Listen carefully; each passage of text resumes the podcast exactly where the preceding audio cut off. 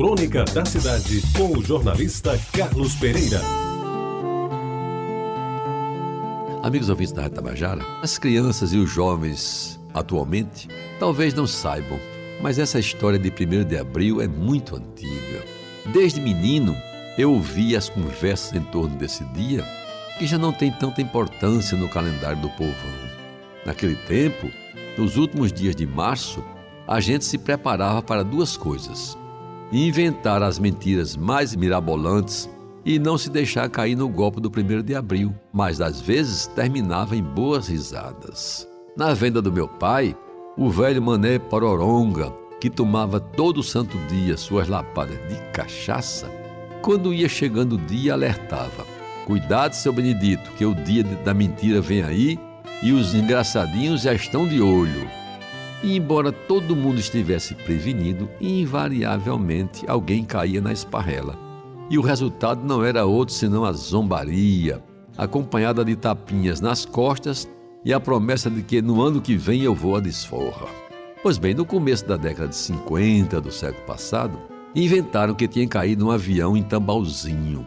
Para quem não se lembra, ali havia um campo de aviação onde hoje é o espaço cultural. E que duas pessoas tinham morrido no acidente. E lá se foi um bocado de gente de Jaguaribe para ver a tragédia.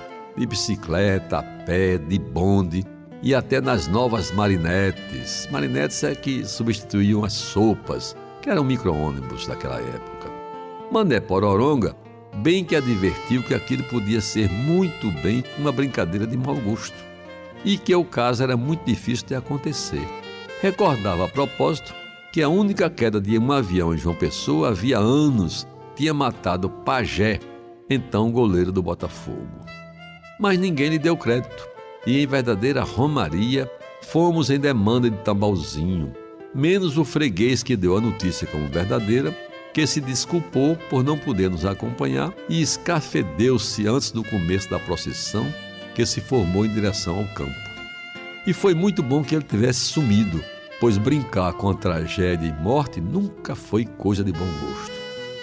Pois bem, amigos ouvintes da Rádio Tabajara, ao chegarmos próximos ao campo e saber que tudo não passava de brincadeira, tivemos o desprazer de ouvir de uns poucos que voltavam e riam às nossas custas. Vocês também acreditaram? Esqueceram que hoje é 1 de abril? E as respostas, evidentemente com muitos impropérios, eles não queriam ouvir. Partiam em suas bicicletas às gargalhadas, deixando nós, os trouxas, com ares de paspalhões.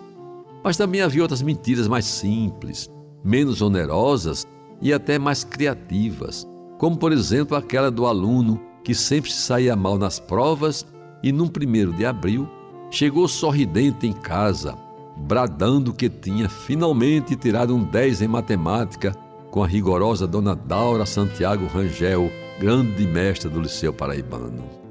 E ao ser cumprimentado pelos pais, boquiabertos com aquela ótima notícia, caiu na besteira de dizer: É brincadeira, pai, é brincadeira, mãe, hoje é 1 de abril.